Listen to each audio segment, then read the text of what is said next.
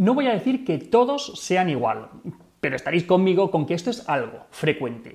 Desde que se levantan hasta que se acuestan, las cosas tienen que ser a su manera. No aceptan un no por respuesta. Les pides algo y tardan una eternidad en hacerte caso. Y si te hacen caso, al final acaban haciendo lo que les pides de cualquier manera para cubrir la papeleta. Y lo peor de todo, todo tiene que ser siempre lo que ellos digan. Si les llevas la contraria, estallan en gritos y con malas formas. Sí, efectivamente, hoy vamos a hablar de la baja tolerancia a la frustración. Vamos a ello.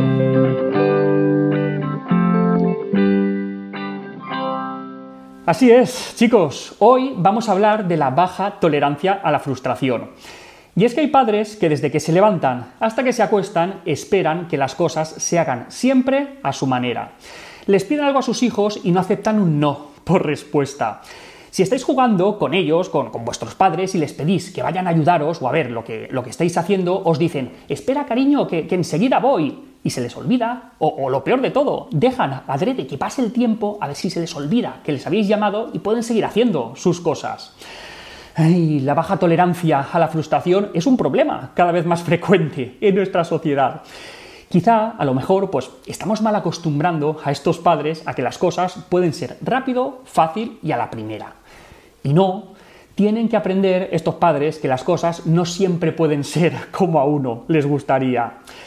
Los bebés son demandantes, te cambian la vida, hacen que no puedas quedar con tus amigos tanto como te gustaría y que, pues, al menos durante un tiempo tengas que dejar de lado algunas de tus aficiones hay que incrementar un poquito esta tolerancia a la frustración.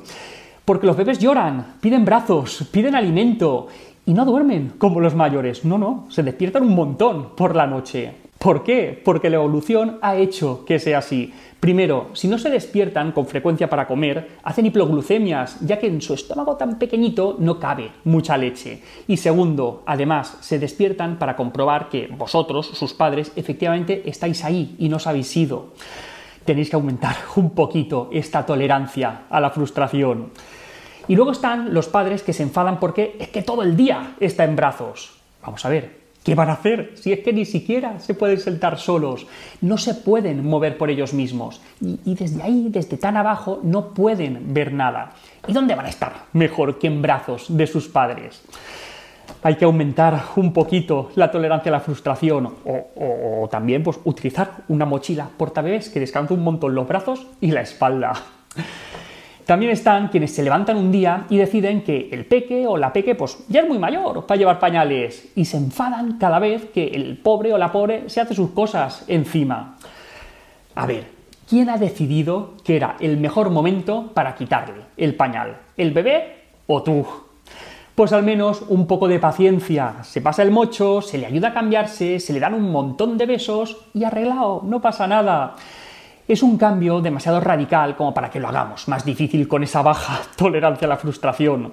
Y ojo, que con el chupete pasa tres cuartos de lo mismo, que vamos desesperados detrás del bebé para darle el chupete y que no llore, y de repente un día nos levantamos inspirados y decidimos que ya no necesita el chupete. Y encima, cada vez que lo pide, encima nos mosqueamos. A ver, ¿ha decidido él o ella dejar el chupete? ¿Quién se lo dio? en un primer momento? Pues eso, tolerancia a la frustración. Y también tenemos el niño que cuando nos tenemos que ir a casa, él no se quiere ir del parque.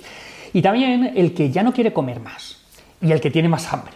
El que tiene sueño y el que no se quiere ir a dormir.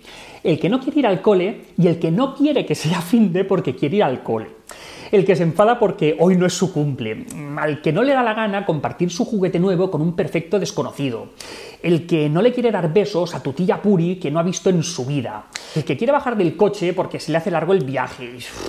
La lista es casi infinita.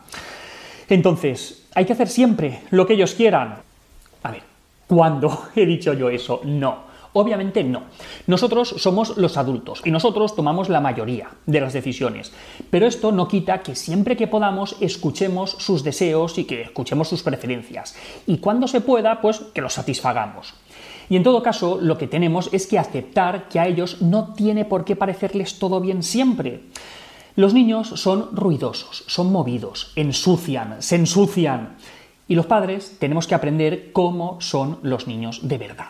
No esa imagen idealizada que muchas veces se nos vende. Y sí, tenemos que aumentar nuestra tolerancia a la frustración, que ya somos mayorcitos para eso. Ah, y todo se ha dicho, si no sois padres y tenéis que, entre comillas, aguantar a un bebé que, llora, o a un niño que juega en el vagón del tren o, en la mesa del restaurante, mate lo mismo, un poquito de tolerancia a la frustración. Y también otro poquito de tranquilidad, que seguramente sus padres ya se preocupan de la educación de ese niño. Y hasta aquí otra píldora de psicología. Si os ha gustado, no os olvidéis compartir el vídeo. Ya sabéis que tenéis muchos más vídeos y artículos en el canal de YouTube y en albertosoler.es. Y en todas las librerías, nuestro libro Hijos y Padres Felices. La semana que viene más. Un saludo.